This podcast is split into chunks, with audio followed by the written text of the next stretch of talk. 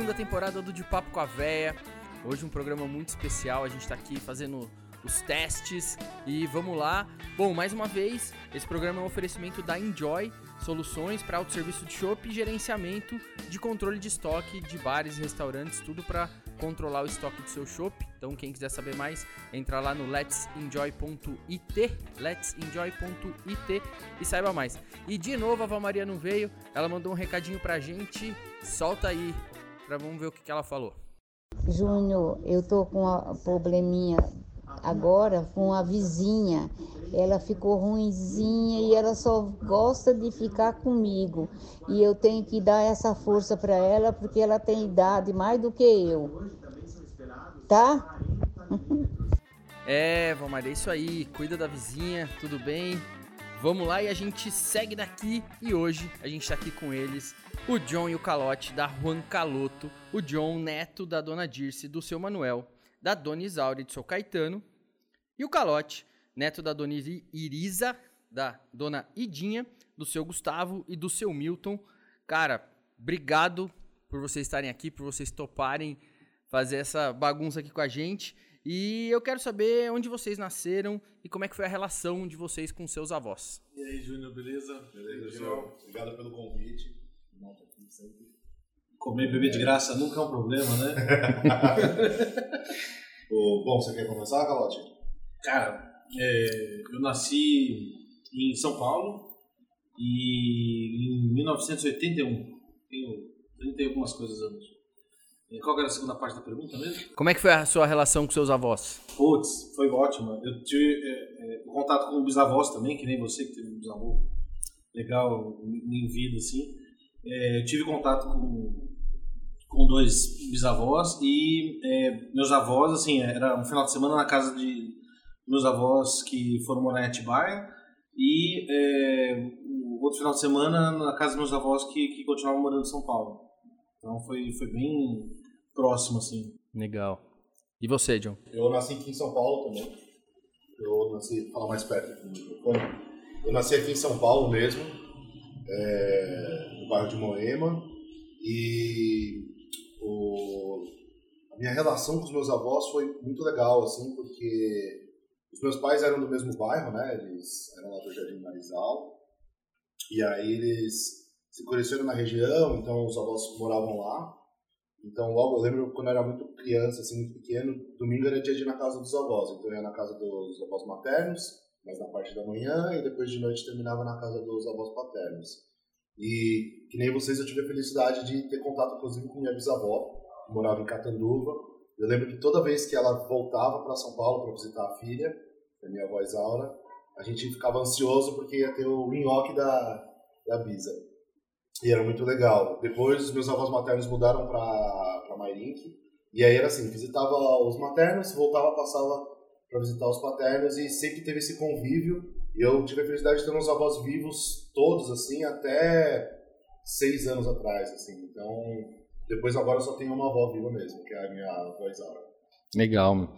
Bom, e aí, seguindo aqui, cara, primeiro assim, pra quem não conhece a é, para mim, uma das marcas mais legais, mais criativas. É, acho que vocês têm um storytelling que é incrível. E aí eu vou querer saber muito sobre isso, né? Eu gosto dessa parte, então acho que é muito legal vocês contarem. Mas eu queria que vocês contassem antes como que vocês conheceram. A gente é, se cadastrou num site de, de encontros, né? o que acontece assim, eu, desde muito novo, assim, minha infância inteira, até a vida adulta, eu morei num condomínio de prédios que tinham muitos apartamentos. E aí a gente faz muitos amigos e vive como se fosse uma grande vila, né? E De Vila do Chaves. uma enorme Vila do Chaves com 512 apartamentos. Então é um condomínio muito grande. E aí o que, que acontece? A gente faz amigos de infância. E um desses amigos entrou na, na SPM em 99. Eu tinha na época 14 anos de idade. E aí esse amigo, poxa, chamava pra gente ir lá, ir nas festas e tudo mais. E aí eu conheci a faculdade, comecei a frequentar a SPM e o Calote entrou na mesma turma que Isso, ele, né? é. Que é o, o Otávio, mas é conhecido como Dragon. O É. apelido dele. O- A gente ficou amigo, o Dragon, a gente fez uma turma lá na, na faculdade e tudo, e daí o, o Dragon chamava amigos dele de infância e tudo mais, a gente percebeu que os amigos dele eram muito mais legais que ele. E aí foi muito bacana, porque assim, primeiro o meu contato acabou sendo maior, também nessa mesma época, o, o Dragon se juntou com um outro amigo lá da, da faculdade, o Vader, e aí eles tiveram a ideia de montar uma banda para homenagear um cara que fazia hot dog lá, que era o, o Amilcar que tinha que fazer o hot dog da rua. E aí como eu tocava A banda era pra homenagear o cara do hot o cara dog. do hot dog, o Amilcar. E aí a gente começou a fazer a primeira música, era Amilcar, Eu Te Amo. E aí o Dragon me chamou pra compor a música junto. A gente compôs a música, mandamos uns áudios lá, a gente gravou na época. Porque você já tocava guitarra. Eu já tocava guitarra. E aí gente, eu e o Dragon tocávamos guitarra, a gente gostava de rock. E aí a gente começou a tocar junto e a gente montou essa banda que era Hot Doggers.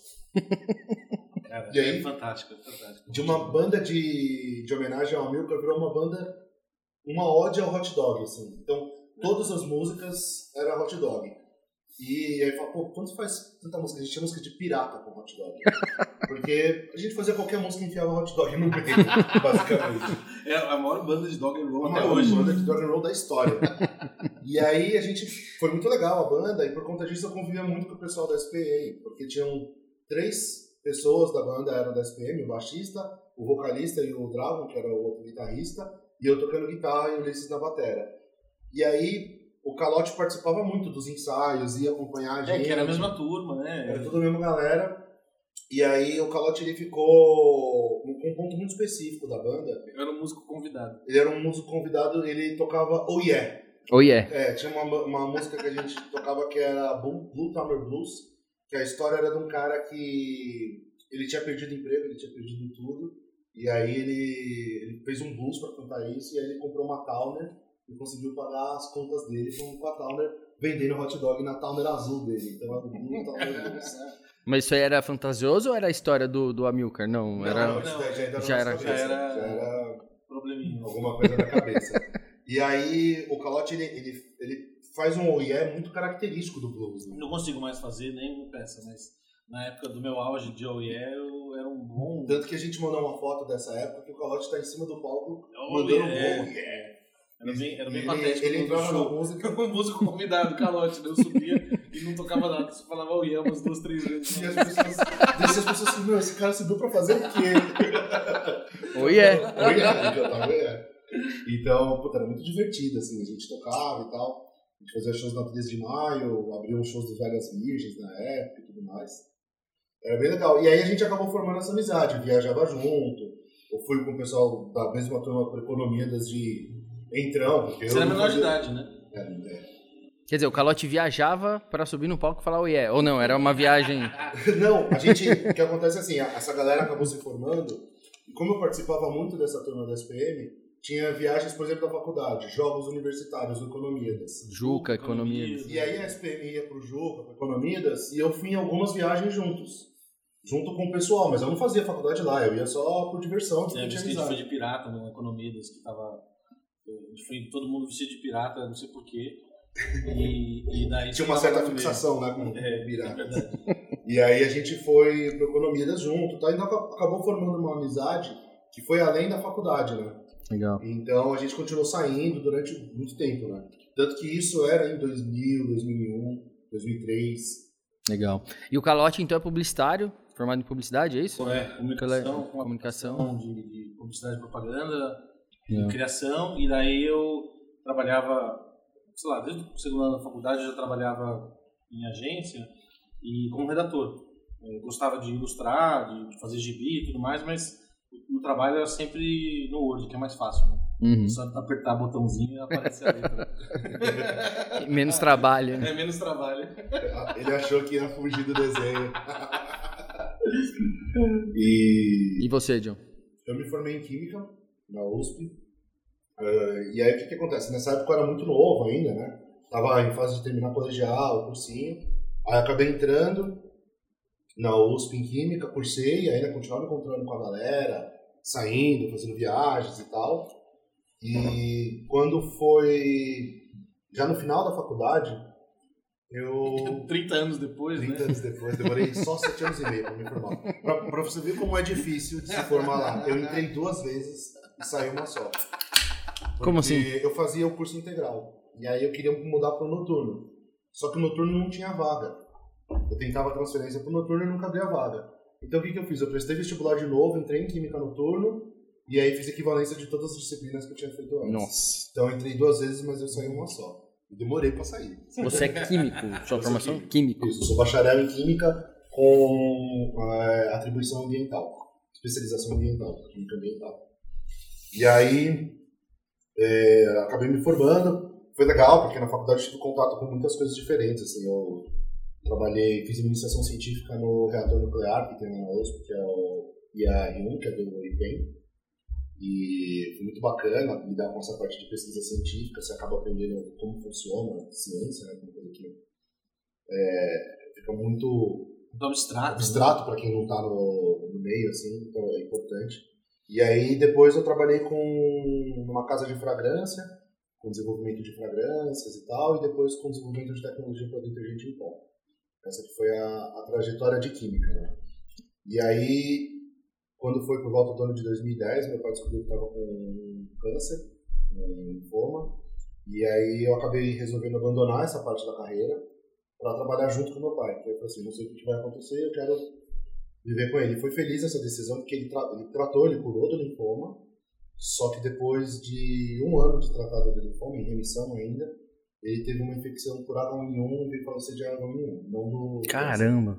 Então foi bom que eu acabei podendo conviver com meu pai durante de 2010 a 2013 diariamente, então foi muito bom, assim, foi uma experiência muito bacana. E aí você foi trabalhar com telefonia, é isso? Isso, ele tinha uma representação de, de headset para call center, né? Então a gente trabalhava, trabalhava muito com telefonia, com call center, que era uma área que eu não tinha nenhum tipo de contato antes, mas foi muito bom porque eu acabei desenvolvendo a parte de gestão de empresa, acabei desenvolvendo é, uma parte muito comercial, então foi muito bacana, assim. E justamente nessa época, como eu já estava empreendendo e tudo mais, começou a sobrar um, um tempo para pensar em coisas novas. Foi quando eu falei assim, poxa, eu queria muito ver como que se faz cerveja. E aí o cara que era o baixista do, do Hot Doggers estava fazendo cerveja em casa, Gravado. gravata, e morando em Campinas. Aí eu fui assistir ele fazendo cerveja uma vez, eu fiquei vidrado. E ele falou, pô, cara, quem me ensinou a fazer cerveja foi o Calote, né? Que ele já tinha feito É antes verdade, sozinho. é, é verdade. Eu comecei a fazer cerveja, daí a gente foi até no Réveillon, só eu, Gravata e as esposas, a gente foi lá, eu levei a cerveja que eu tinha feito em casa, ele ficou empolgado, e daí depois disso a, a, a namorada dele deu de presente o kit de, de cerveja caseira, e daí eu fui lá ajudar ele a fazer a primeira, e foi um negócio assim, eu, eu fa- eu fazia cerveja em casa, no apartamento, é, que eu morava no Campo Belo nessa época, eu fazia cerveja em casa lá e daí é, eu me mudei para ah, eu me mudei para os Parazinho para morar com um Isso, amigo meu. E hum, daí eu falei assim, putz, tá meio difícil de fazer aqui. Sabe quando você fica adiando, adiando? Daí eu fiquei meio sem fazer um tempo cerveja. Daí o John falou assim, poxa, eu queria aprender como é que faz. Eu falei, pá, vamos fazer junto uma vez, né? E fazer com alguém é muito melhor do que fazer sozinho. Daí ah, foi um negócio legal, porque assim, eu tinha, sei lá, eu sabia o passo a passo para fazer a cerveja. E o John ficava me falando, assim, dando os inputs, falou assim, ah, o que tá acontecendo aqui é isso, então, ah, então, tipo, eh, eh, sei lá, até na sanitização, assim, ah, por que, que o iodo funciona e em um minuto, por que, que o, o ácido XPTO funciona em tantos minutos, ele ia dando esses inputs da ciência e eu ensinava a prática para ele, eh, que ele pegou em um segundo e eu nunca aprendi o que ele me falou. Que obviamente é muito mais difícil, né? Né? Mas foi, foi um negócio legal, porque foi uma, uma coisa muito assim de, de, de troca, né, no Uhum. começo.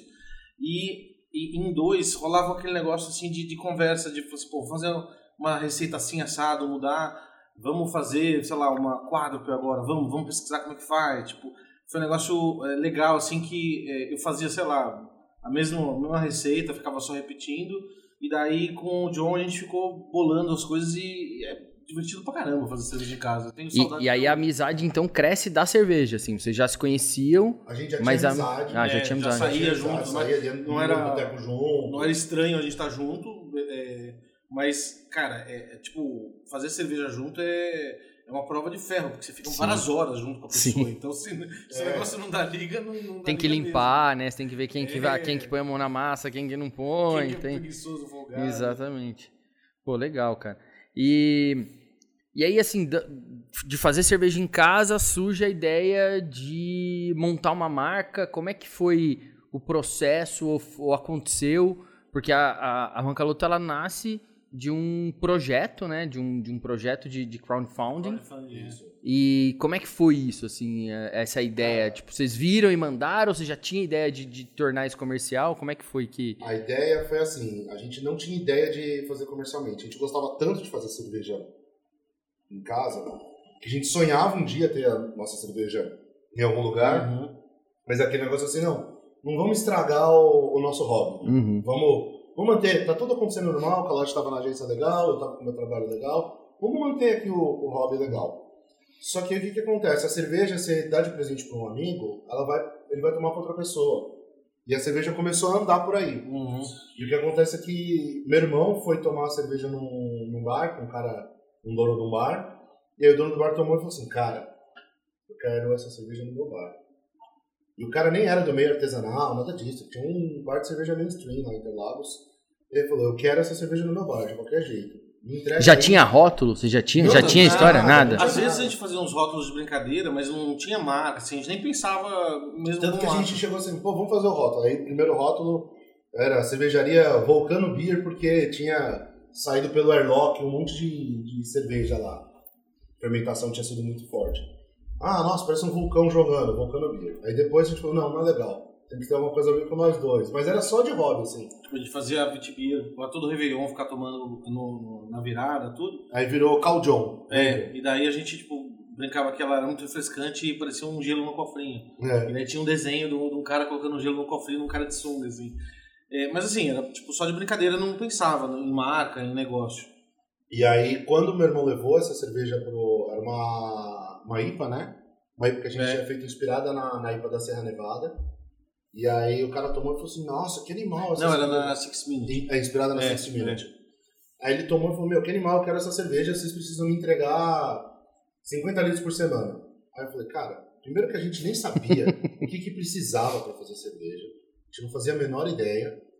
E nem que precisava de mapa, nada Que ano disso. que era isso? Isso 2013. 2013. Comecinho de 2013. Ja- janeiro, fevereiro de 2013. E aí o cara falou, meu, eu quero, vocês têm que dar um jeito de entregar. E aí eu falei, cara, eu- faço 20 litros por mês, 40 litros por mês. A gente fazia a panela de 20, a gente fazia ela virar 40, fazia um mosto mega concentrado pra poder extrair mais e diluir com água, fazer umas loucuras A lá. gente bebia tudo. tipo, meu, como eu vou entregar por semana, a cada 15 dias, 50 litros por Aí a gente descobriu que não podia vender cerveja artesanal. Aí a gente foi descobrir é depois, caseira, na realidade, né? Aí a gente foi atrás de algum lugar que desse pra fazer. A gente achou um, um bar que ficava na Moca, chamado Bendicta. E o, já fechou tem alguns anos. E o Bendicta tinha um proto brew pub lá no fundo. Uma Uma planta planta, piloto, né? planta piloto de 60 litros e tal. Eu falei assim, cara, eu preciso fazer cerveja aqui e tal pra, pra gente poder comercializar. Aí ele falou, não, veja bem, a cerveja daqui não pode sair daqui, não sei o quê. Eu falei, não, beleza. Ele falou, vamos fazer o seguinte, vocês ficam com 30 litros, eu fico com 30, a gente faz um teste, e aí eu faço um evento fechado aqui para amigos, e aí a gente toma esses 30 litros. Resumo, ele falou, qual o nome da cerveja? Eu falei, não tem, cara. Não tem nome. A gente percebeu, falei, caralho, precisa de um nome. Aí ele falou, não, cervejaria precisa, cervejaria precisa de um nome, né? E aí eu falei, cara, sei lá, ainda não pensamos. Ele falou, meu, tá aí, cara, John Calotte, tipo Johnny Walker, cara. John Calotte, tá pronto, não precisa nem pensar. Aí eu olhei pra ele, Eu fiquei a breve. gente John olhou, Calotte. eu e o Calotte conversando assim, nossa, que ideia ruim, Vai né, dormir, cara? pensar em outra coisa, depois amanhã a gente fala pra você. Aí, resumo, a gente não pensou. A gente dormiu e não pensou em outra coisa. Aí a gente falou, pô, precisa fazer alguma coisa e tal. Aí veio uma ideia e falou assim, porra, é, a gente queria fazer o nome da nossa cervejaria, da marca, sei lá, alguma coisa. Ainda pensando só como hobby, a gente tinha pensado em fazer uma coisa que tivesse a ver com a gente igual cerveja. E outra coisa que a gente gostava muito na época a gente ficava trocando figurinha era de filme de, de Velho Oeste, Spaghetti Western. Falou, porra, vamos fazer uma coisa inspirada nisso, né? E aí a ideia falou assim, meu, vamos fazer o Juan Caloto. É tipo o John Calote, só que o Juan Caloto não fica essa ego trip absurda. põe o portunhol e ele é um personagem tipo o Tuco do, Do bom mal do feio. Bom, Mal e Feio. É uma mistura do Tuco com o Homer Simpson, com o Peter Griffin, ou seja, aquele personagem gordão, anti-herói, bonachão, atrapalhado, que você teria tudo pra odiar ele, mas você gosta. Tipo o Homer, o Peter Griffin, nessa pegada. Só que o Mas cara isso tudo foi num dia, assim? Foi num período, sei lá, dois, três dias. Assim. É, é. Cara, E que aí- foda. Porque assim, é, é uma parada assim, pra quem trabalha com marca, às vezes as pessoas passam meses pra chegar num conceito, né, cara? Porque acho que é mais do que tudo vocês ali criaram um conceito. De você né, criar um personagem e dar toda essa personalidade pra ele com as referências né, que vocês pensaram. É às vezes um trabalho de, pô, pra quem trabalha com, né, em agência sabe, fica, pô, meses às vezes.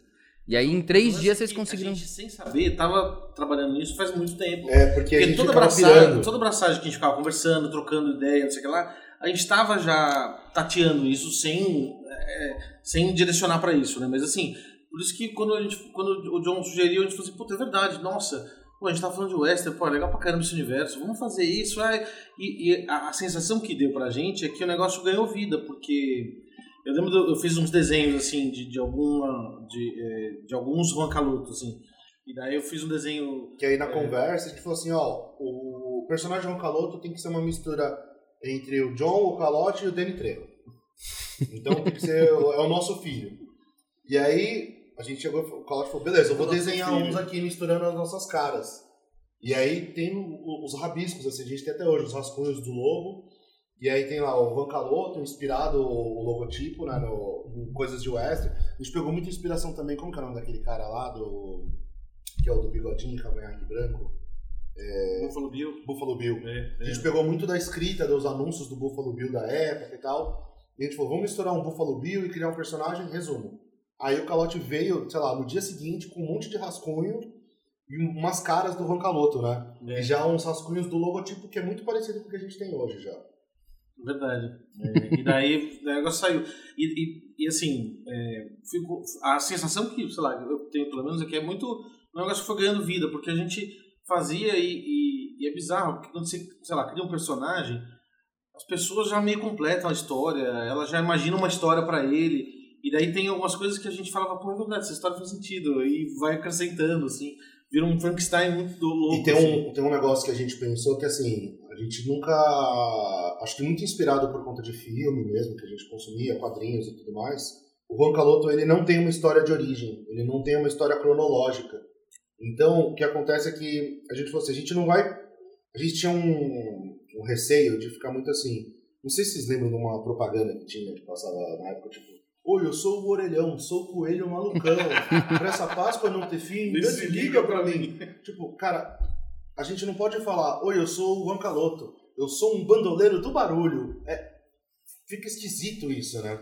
Então a gente falou assim, as pessoas vão completar a história do Juan Caloto, elas vão imaginar, que é muito mais legal elas imaginarem, porque a pessoa sempre completa com uma parte melhor, através de trechos de histórias, Fragmentos. fragmentos né? de como o Juan Caloto lida de acordo com as situações. Isso foi pensado, vocês já fizeram isso lá Lá atrás. começo. Porque é uma mistura de pensamento assim, de falar assim, não, vamos fazer isso porque o resultado vai ser legal, com preguiça. Que seja, não precisa querer a história inteira. E, não, e dá um negócio assim, Não, e não é nem. e cara, acho que também. é, preguiça e, e- e tempo, né, cara? Porque acho que todo mundo que começa na cerveja tem outro trabalho, né? Até- então, Aí, isso conta o trabalho. Então, assim, um- uma coisa engraçada, a gente, assim como vários cervejeiros caseiros, a gente fazia cerveja de madrugada. Então, assim, o calote saía da agência às vezes 8, 9 horas da noite.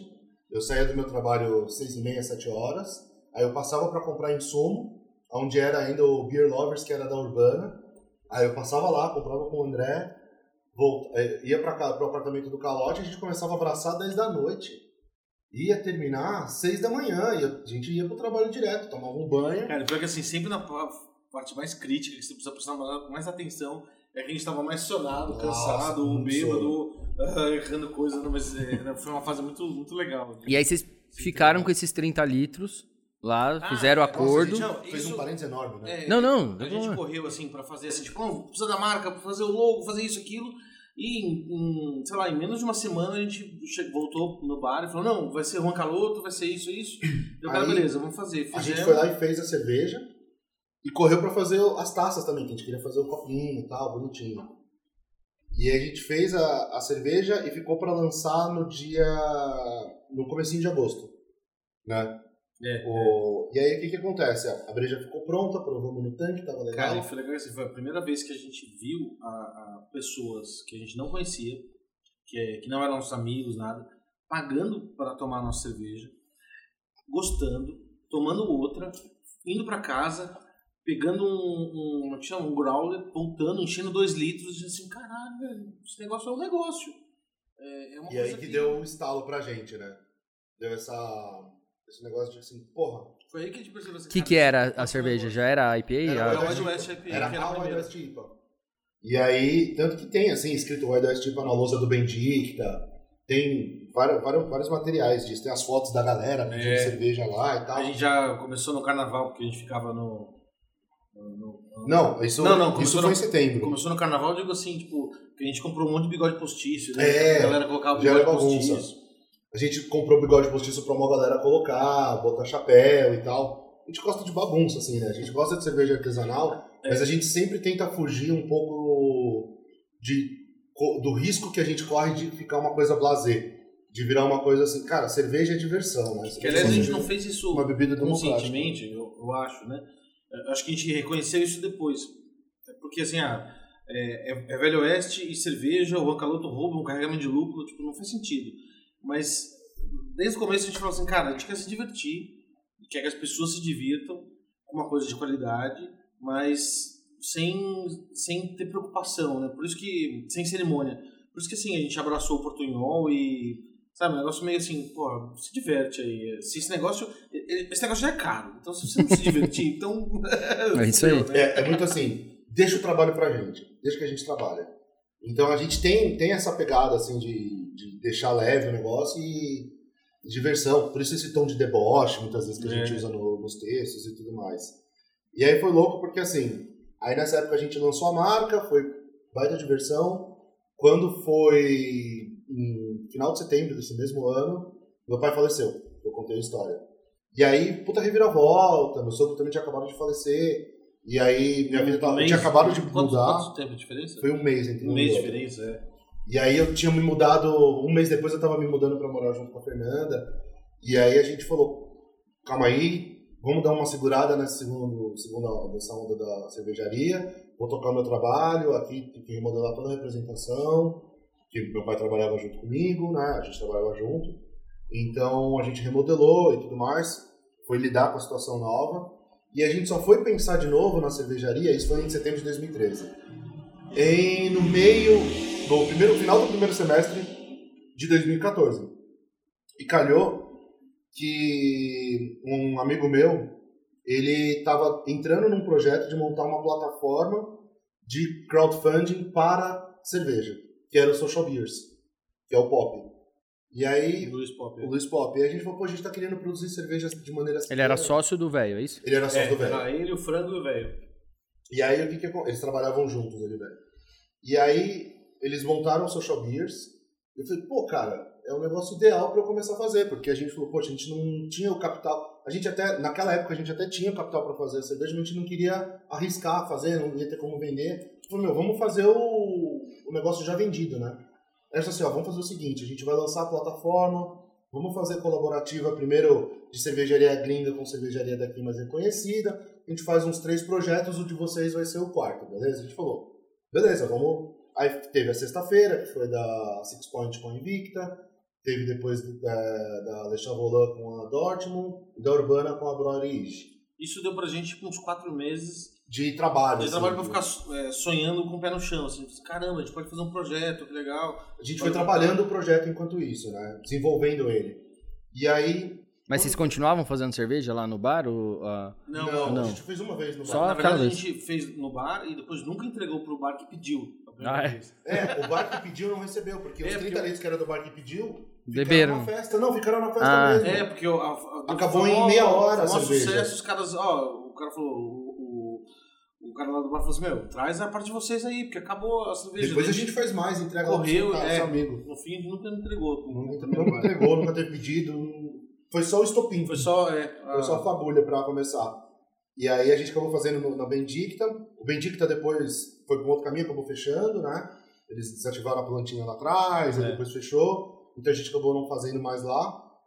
Veio todo esse turbilhão. Ficou- meu nesse pai, período, então- até o crowdfunding a gente continuou fazendo em casa, né? É, Que foi a época que a gente tava com fazendo na edícula lá de casa. fazendo com um tanque de eh, 100 litros e tudo mais. Tem até umas fotos que a gente mandou, a gente abraçando o tanque, mó feliz e tudo mais. cada equipamento, cada gambiarra era muito comemorado. Né? Cara, era muito legal. Eu lembro que eu tava no macro, andando com a Fernanda, e aí a Fernanda trabalha com gastronomia, então aí ela compra coisas em quantidade. Aí eu tava andando no macro, de repente vi umas panelas de 100 litros, assim. Eu falei, Calote, tá uma promoção aqui, a panela tá tanto, cara. Tá pela metade do preço que a gente tinha visto antes, vou comprar. Não, compra aí. De repente, panela de 100 litros. Aí o fogareiro que a gente tinha não aguentava a panela de 100 litros. Aí dela pro fogareiro. Aí vai tentar fazer gambiarra com aquela bombinha de máquina. Soltava cerveja quente, queimava a perna. Coisa linda, tudo sujo o chão. Mas é- era muito legal, assim. A gente ficava horas e foi, foi muito bacana. E aí, enquanto a gente foi esse ano que eu mudei, ficamos fazendo na minha casa. Nesse ano, deu logo depois do meu pai falecer, foi quando a gente foi desenvolvendo mais as receitas. E aí a gente chegou no crowdfunding já com uma ideia bem concisa do que a gente queria fazer de divulgação, qual que era a técnica.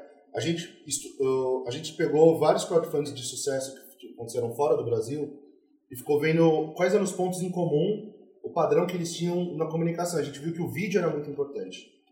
E um vídeo frenético, gritado, é, de maneira bastante amadora, mas ao mesmo tempo com energia, Tipo, que repetia a mensagem. repetir tinha umas várias vezes. ali. Então, a gente meio que foi. Que assim, é- era uma treta. Você precisava explicar, naquela época, o que, que era crowdfunding.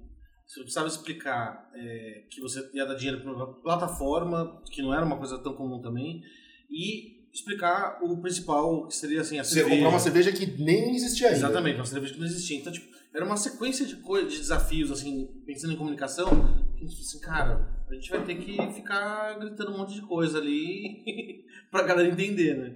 E isso ainda precisava ser curto, o negócio. E aí, a gente. E o frio na barriga de que o negócio acontecesse, né? É, é O frio da barriga de, De- não acontecer, de acontecer, de ficar no meio do caminho, tipo, o frio tudo. barriga full time. Porque, e aí o que que acontece? A gente foi e tal, aí o pessoal falou assim, olha, normalmente os projetos no Social Beers têm 30 dias para arrecadar. Só que assim, os projetos estão trazendo cervejaria de fora conhecida, com cervejaria daqui. Então, vamos... A Conhecidas gente também. quer muito que aconteça o projeto de vocês, que é o primeiro de uma cervejaria aqui no Brasil, de uma cervejaria saindo da panela para produzir de maneira cigana, e o primeiro da nossa plataforma. Então a gente quer que muito dê certo. A gente vai botar 90 dias, mas não é o nosso padrão, beleza? A gente falou, cara, se quiser botar 180, tá bom. É um ano, né? Exatamente. Aí, botamos o projeto, e aí você já tem que marcar, porque caso acontecesse, tinha que marcar a produção na fábrica. Então, a produção na fábrica ficou 30 dias depois do término do projeto. Então, eu lembro, o projeto entrou no dia, acho que 13 de setembro de 2014, e ele ia ficar até 13 de novembro. Então, Caralho, a cerveja estava planejada para entrar em tanque no meio de dezembro. E aí, o que, que acontece? Lançamos no ar, falamos, bom, vamos lá. Aí, aí a gente deu assim, crowdfunding, normalmente quando você lança, uma galera compra, aí dá um vale, e aí no finalzinho é quando você precisa dar um gás. Então, se você tem, tipo, sei lá, amigo, família, que depois vai comprar, deixa essa galera pro final. É, tipo, Tipo, vem naquela galera, coisa, hold, Agora vai que. Hold agora vai. Resumo. Lançamos o crowdfunding, aí no primeiro dia bateu, sei lá, 35%. Em sete dias, mais ou menos, bateu 100%. A gente falou, nossa, cara, que loucura. 10, 10 dias, 10 dias em 10 bateu, dias bateu 100%. bateu 100%. Em 14 dias, É, bateu o limite do bateu o tanque. limite do tanque. E aí chegou a hora de falar assim, e aí? Vamos fazer mais um tanque ou não? Porque assim, se a gente fizesse mais um tanque, dava para continuar arrecadando até o final. Só que se não arrecadasse, a gente ia ficar com um tanque inteiro. E o plano Nossa, inicial é. era assim: eu vou comprar meio tanque para vender para os bares e eu vou botar meio tanque na, no crowdfunding. Ou seja, em poucos dias vendeu, em 10 dias vendeu o tanque do crowdfunding, em mais 4 dias vendeu a metade nossa do tanque. A gente falou: não, vamos segurar, vamos entregar. Teve um monte de bar que já comprou, e aí vamos ver a resposta do, do público. E aí, só que assim, a gente só foi entregar a cerveja, eh, começou em setembro, no carnaval de 2015.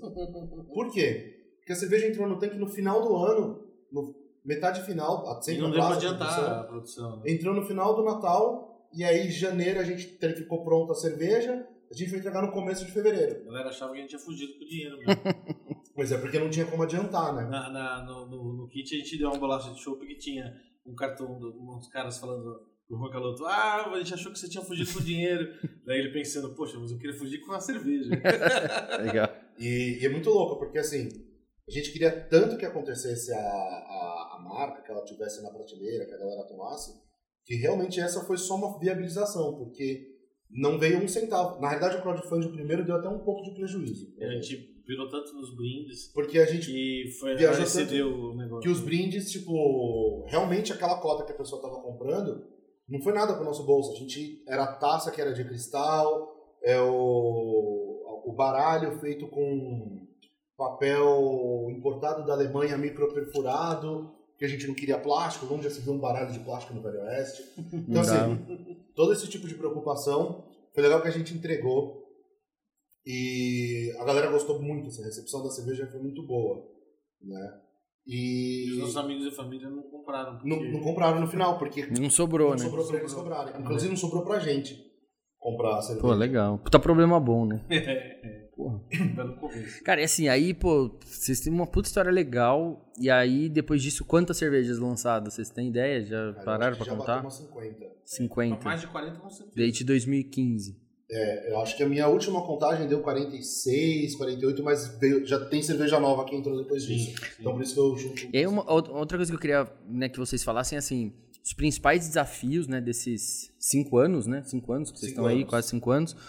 E a importância das, das patroas, das mulheres de vocês nesse processo, cara. Que, assim, eu vejo aqui o quanto é importante e acompanhando um pouquinho né, de longe a história de vocês, eu imagino que...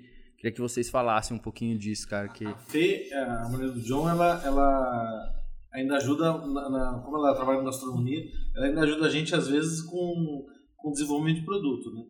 É, mas tanto ela quanto a Lê, elas são, elas são tão importantes que a gente até deu um nome de uma cerveja para ela, para elas, que é a, Uma não, uma série de uma cervejas. série de Uma série. cervejas, uma série de cervejas que é a série da Karina Cristina, porque a Fernanda é a Fernanda Cristina e a Alessandra é a Alessandra Karina. Elas odeiam o segundo nome e a gente faz questão de falar sempre quando a gente pode o segundo nome delas.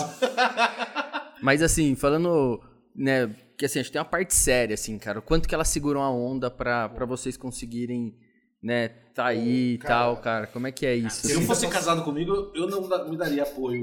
Tem, na tem que ter muita paciência, porque assim, Putz. vamos lá. Primeiro, numa questão de planejamento financeiro, eu, a gente planejou assim, eu tinha muito claro na minha cabeça. A Roncalota, ela veio seguindo nos dos três primeiros anos, mais ou menos, ela veio seguindo junto com os nossos trabalhos. É. E ela vinha dando prejuizinho, prejuizinho, prejuizinho, prejuizinho.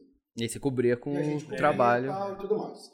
E aí o que acontece? Eu falei assim, não, uma hora a Roncaloto vai dar dinheiro, e quando a Roncaloto chegar no, no basal que eu preciso ganhar, eu pulo de barco e vou trabalhar na Roncaloto, e aí a representação fica parada. Elas ficaram iguais, só que em vez da Roncaloto subir, na crise pré-Copa de 2014, por ali, é, foi 2014, né, Copa?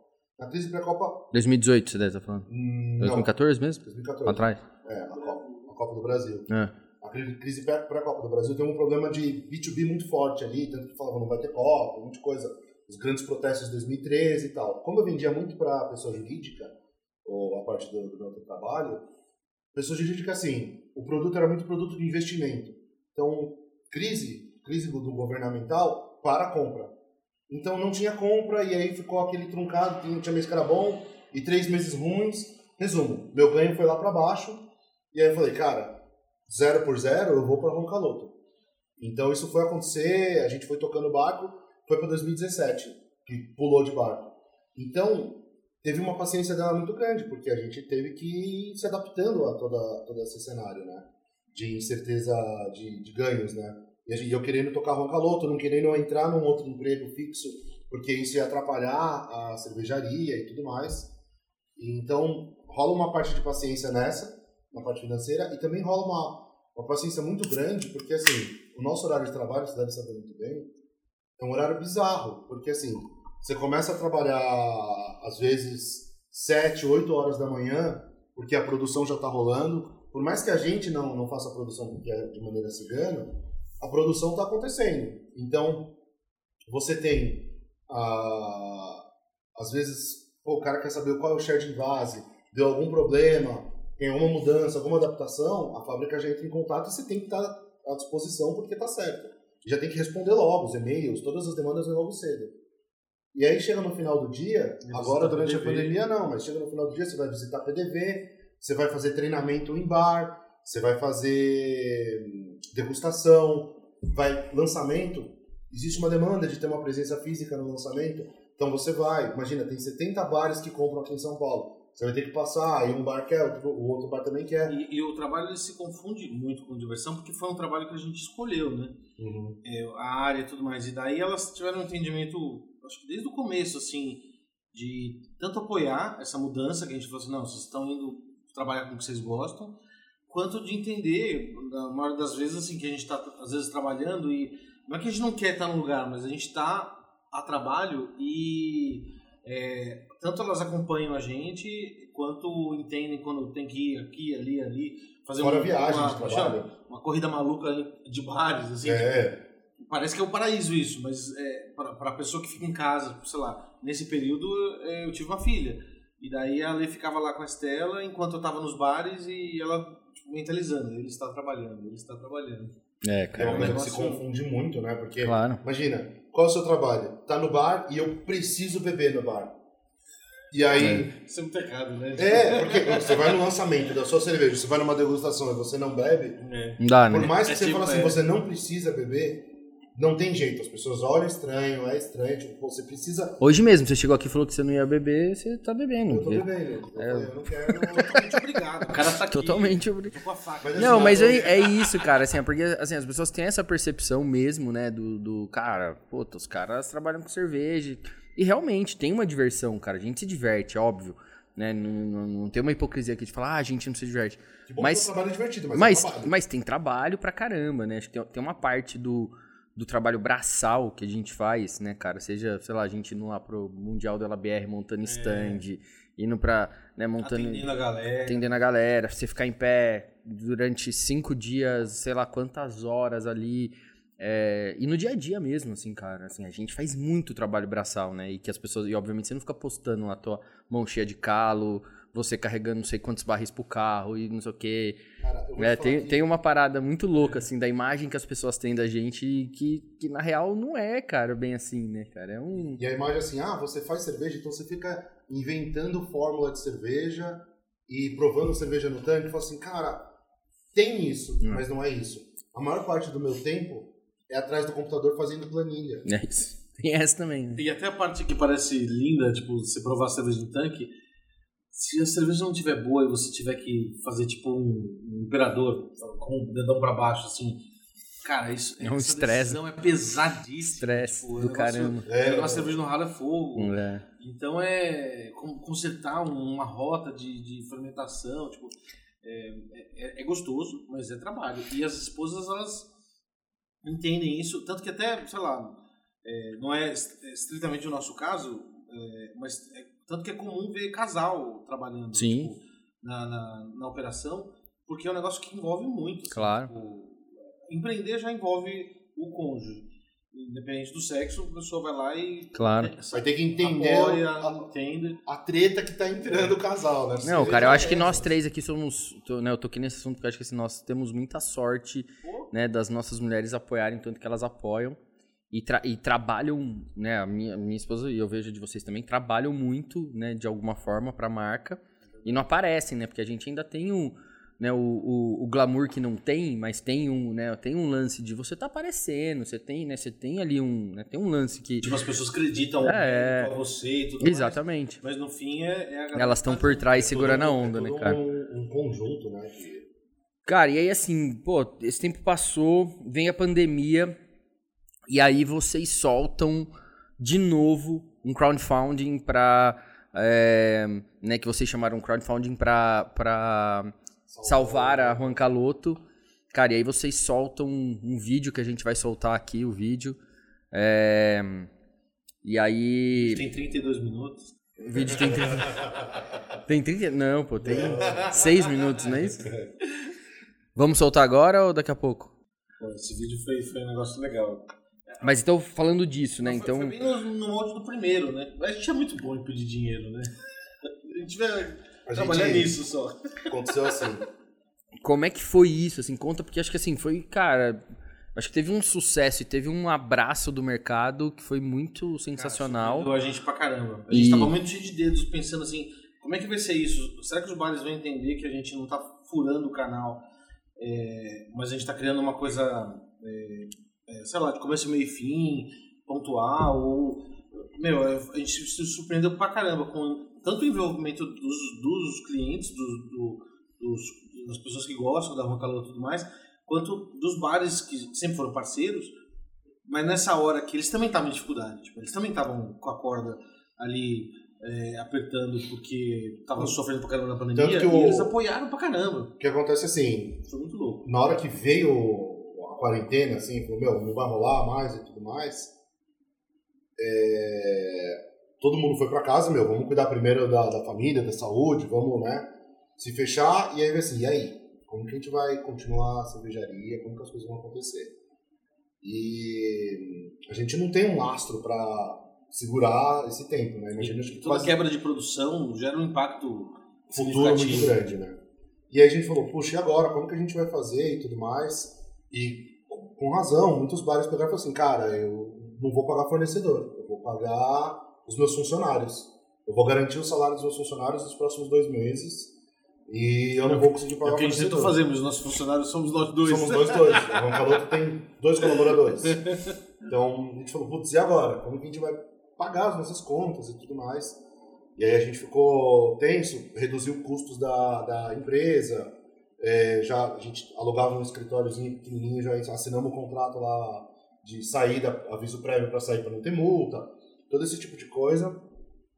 E a gente foi tentando reduzir ao máximo, mas viu que não ia dar pé, a gente falou, cara, a gente precisa tentar levantar um- uma grana de vender um lote direto, porque aí a gente pega essa grana e consegue maximizar o retorno dela. E, e quando começou a pandemia, tinha um lote, uma cerveja que tava animal, que tava tipo, maturando, tava em tanque. Tava para invasar. E ela se chamava nossa. El Retumbante Retuerno de Carina Cristina. Cara, Por uma puta de uma coincidência, o rótulo já estava pronto. cara, o Juan Caluto amarrado no trem, é, a Ro- a Karina Cristina salvando ele, aparecendo e tudo mais. Já era Era- tudo pré-pandemia, era tudo Tipo- pré-crowdfunding.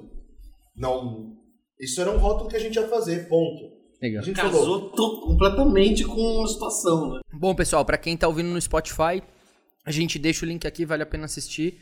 Bom, projeto, parabéns. Projeto lindo. é, acho que tem, tem um lance quando a gente fala de marca que é assim, as verdades, né, cara? E vocês nasceram disso. Então, pra vocês terem colocado isso, acho que é diferente, né, de, das outras marcas, veio uma verdade muito grande e uma resposta muito legal. Eu fiquei muito feliz porque eu comecei a receber de grupos que não eram de cervejeiros. E aí mandando assim, falando, cara, ó, você conhece os caras? Pô, não sei o quê, né? que da hora. Então foi, foi um negócio que eu acho que passou, assim, do, do mercado cervejeiro, né, cara? Acho que a galera é, pegou ali num momento que, pô, as pessoas é, realmente entenderam, né, o que, que vocês estavam dizendo. O vídeo é muito bem feito, cara. Também acho que, pô, parabéns, porque é, é muito legal, a história é muito bem contada. Muito verdadeira, eu comprei, recebi certinho. É, Chegou, fui, chegou. fui- pô, chegou, pô, foi demais, cara. É, cara, então assim, eu queria que vocês contassem um pouco do que a gente bebeu aqui também, os, né, os lançamentos e os próximos lançamentos. Vou abrir aqui, então essa aqui é primeira mão, é isso? Essa é a primeira mão. Vai Essa ser é a primeira mão. lançado logo mais. Essa daí é La Montanha Não É Para Ninhos. Essa é uma cerveja, digamos, mais nostálgica. Ela é uma Double West Coast. Acho que a gente está muito, muito no universo das New England IPA, né? A gente falou, porra, que saudade de tomar um West Coast sequinha, com aqueles lúpulos resinosos, aquela pegada da montanha. Delícia. E aí, Pinho. E, e a gente fez uma, uma, uma Smash IPA que foi a é, La Rota Mais Curta para Marijo. E a gente gostou muito do resultado dela. Também saiu bem. E daí a gente falou assim, poxa, vamos, vamos fazer uma, uma Double West Coast IPA nessa pegada. Não que essa seja single hop, mas nessa pegada assim, ela é mais clara, é, sem, sem tanto malte assim mais escuro para ficar assim um, um, um destaque para o lúpulo e ficar refrescante, ficar leve. Daí a gente resgatou a história do xerife, porque a xerife, a, a xerife que era Black Homestay, é a nossa Double West Coast IPA, né? Então a gente falou assim, meu, o xerife vai voltar, mas esse daí o xerife tá de férias. Ele tá relaxando na montanha, no lugar preferido dele. E daí chega o Juan Caloto pra atrapalhar. Legal o demais, cara. De, de, de- Nossa, é uma delícia, cara. Ó, as três cervejas a gente tomou. ah, conta um pouco dessa da, de manga, cara. Também tá, pô, de manga a gente demais.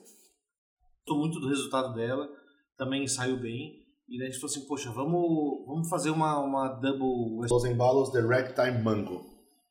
Você viu Ela que, é viu que uma- o John teve que ler a lata pra lembrar do nome, né? Porque a gente tá se confundindo já. É o muito nome, das né, cara? cervejas. Ela é uma. A gente chamou de Gran Berliner Weiss. Ela é uma. A gente usou a base de uma Berliner Weiss, mas para fazer uma cerveja mais alcoólica, mais encorpada. E a gente já queria fazer outras cervejas com fruta. A gente já tinha a, a misterioso caso de Yuma, né? E a gente falou, porra, cara, que fruta que a Grande. gente vai usar agora, né? A gente já tinha usado fruta vermelha, já tinha usado goiaba. Falou, Pô, vamos fazer uma com alguma fruta amarela e a gente acabou caindo na manga que é uma fruta que a gente tem em abundância aqui no Brasil e de qualidade muito boa. E vários tipos, né, cara? Vários tipos de manga. Manga é um negócio Nesse que caso, é a gente impressionante. usou a manga Palmer, que Legal. tem amplamente, é muito perfumada e tal. E aí, a gente... Polpa? Usaram polpa? Usamos polpa, né? Tem que ser polpa, né? Pelo... Não pode, A, a né? gente Por escolheu, a, gente regulamentação, escolheu não a, pode ser a a- fruta direto. a gente escolheu a, a, varia- a- a variedade de manga que mais entope envasadora. né? Então a gente conseguiu o nosso objetivo, entupiu tudo. Travar tudo. E aí a gente resolveu fazer com manga, né? E assim, a gente pensou, poxa, as, as sours com fruta, elas puxam muito pro suco da própria fruta, né? E aí, o- você que faz, muitas vezes assim, você coloca a fruta, o sabor e o aroma da fruta passa pra cerveja, mas muitas vezes a viscosidade do suco da fruta não, não vai passar. Uhum, Porque o que dá viscosidade são proteínas e proteínas de suco decantam. uhum. Então, o que que acontece? A gente falou assim, poxa, como que a gente vai fazer isso? No suco que a gente toma aí de caixinha, que tem por aí, a galera coloca emulsificante e dá essa... Essa, Essa textura, essa né? textura. E aí a gente falou, não, a gente não vai colocar emulsificante na cerveja. Então, a gente justamente buscou dar essa textura com os açúcares não fermentensíveis, ou seja, na rampa de temperatura, mas principalmente com as proteínas. Então, o que, que acontece? Ela tem muito do suco de manga, e ela tem essa textura de manga que o pessoal até fala assim, nossa, parece que tem. Parece muito suco de Uhum. até demais o suco de manga, porque essa textura veio da alta carga proteica que a gente colocou na cerveja. De trigo e aveia. De trigo e aveia. Legal. Então ela tem a quantidade de trigo de uma Berliner Weiss, mais aveia, tem o malte Pilsen nela como base, e aí a gente usa uma quantidade ignorante de manga, assim, o máximo permitido, para poder chamar de cerveja. Legal. Então é. Ficou Tá uma uma delícia, textura cara. de suco de manga, inclusive, mas sem ser essa textura oriunda da própria manga. Legal. E a outra que a gente tomou foi a El Tesouro do Sally Nelson. Que é uma Juicy IPA single hop de Nelson Salvan, que ficou bem legal também. Eu mostrar. Cara, todas muito frescas, muito gostosas. Parabéns, cara. As cervejas estão bem legais. É, Próximos passos, próximos lançamentos, o que, que vocês têm aí em mente? Alguma coisa que vocês queiram falar?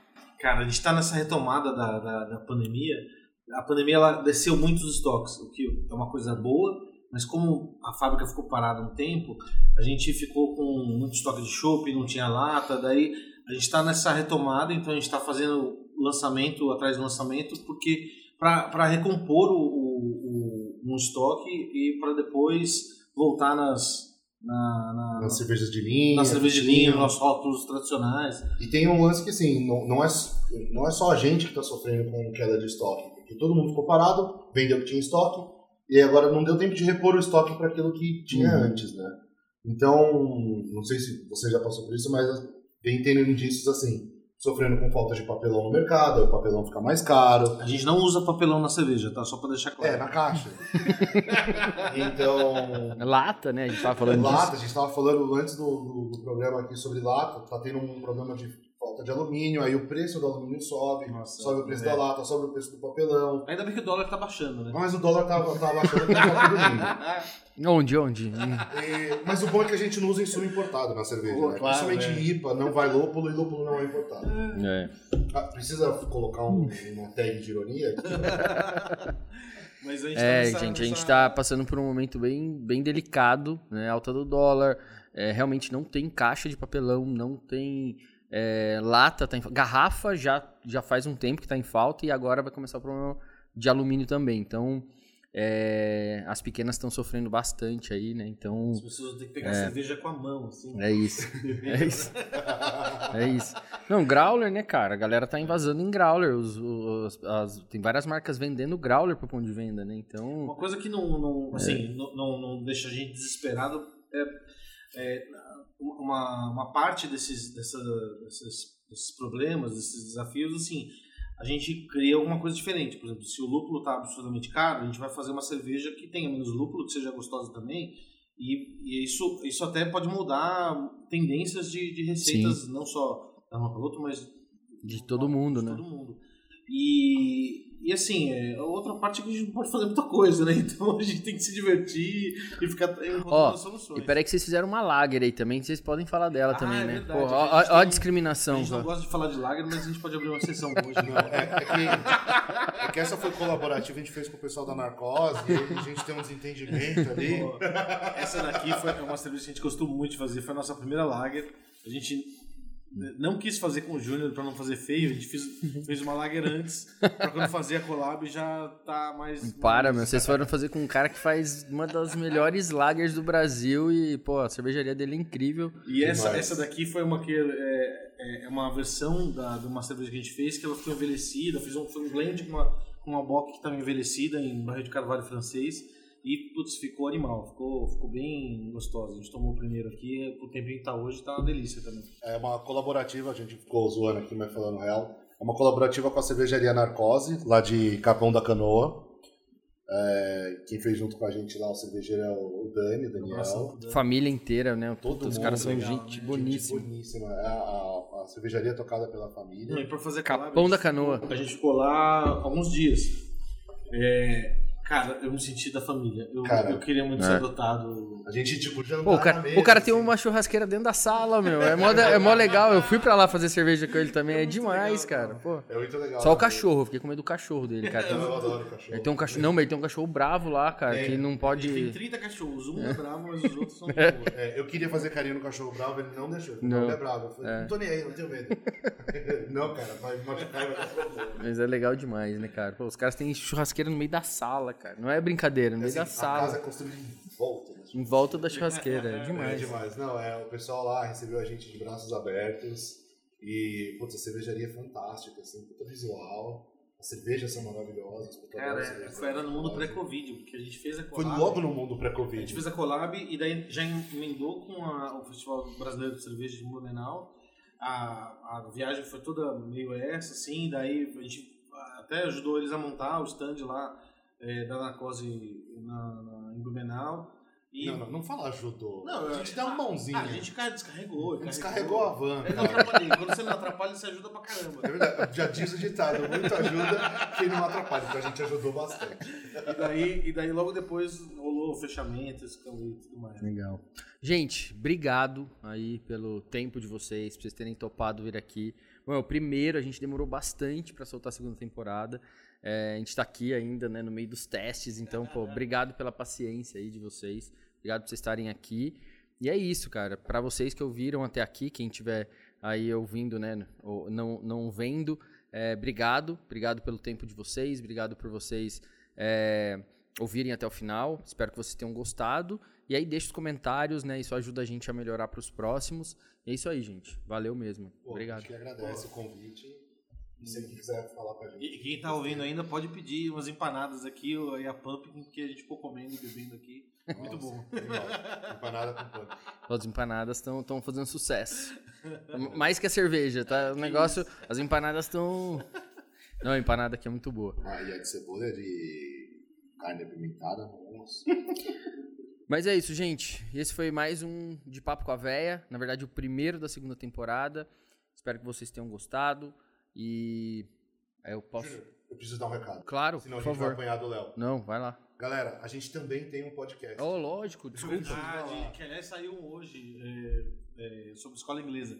A gente tem um, um- um podcast, procura no, no, no Spotify, Radiofobia, que é um podcast que a gente faz com o Léo Lopes. Ele tem um podcast muito legal, mais de 10 anos, que é o Radiofobia, e daí ele fez esse spin-off só sobre cerveja, com eu e o John co-hosts, que daí é o Radiofobia. Não, e vocês estão levando um monte de, de convidados muito legais. Eu escuto todos, então, assim, vale a pena. Desculpa não ter falado, a gente falou aqui, fez o roteiro. Ainda bem que você lembrou.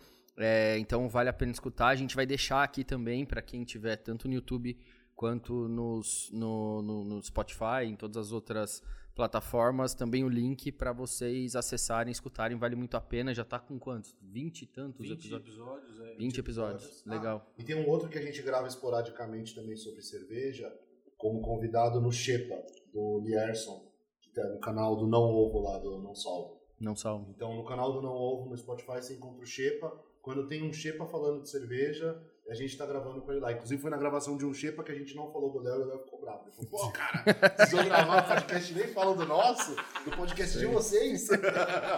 Isso aí. então é isso, a gente adora essa mídia, então, cara, você Claro. falar. Então, Pô, legal. Gente, brigadão, valeu. Esse foi mais um de Papo com a Véia. É isso aí, Ramon, obrigado aí na operação aqui, meio que ao vivo, né? A gente tá tentando é, entender esse formato. Valeu.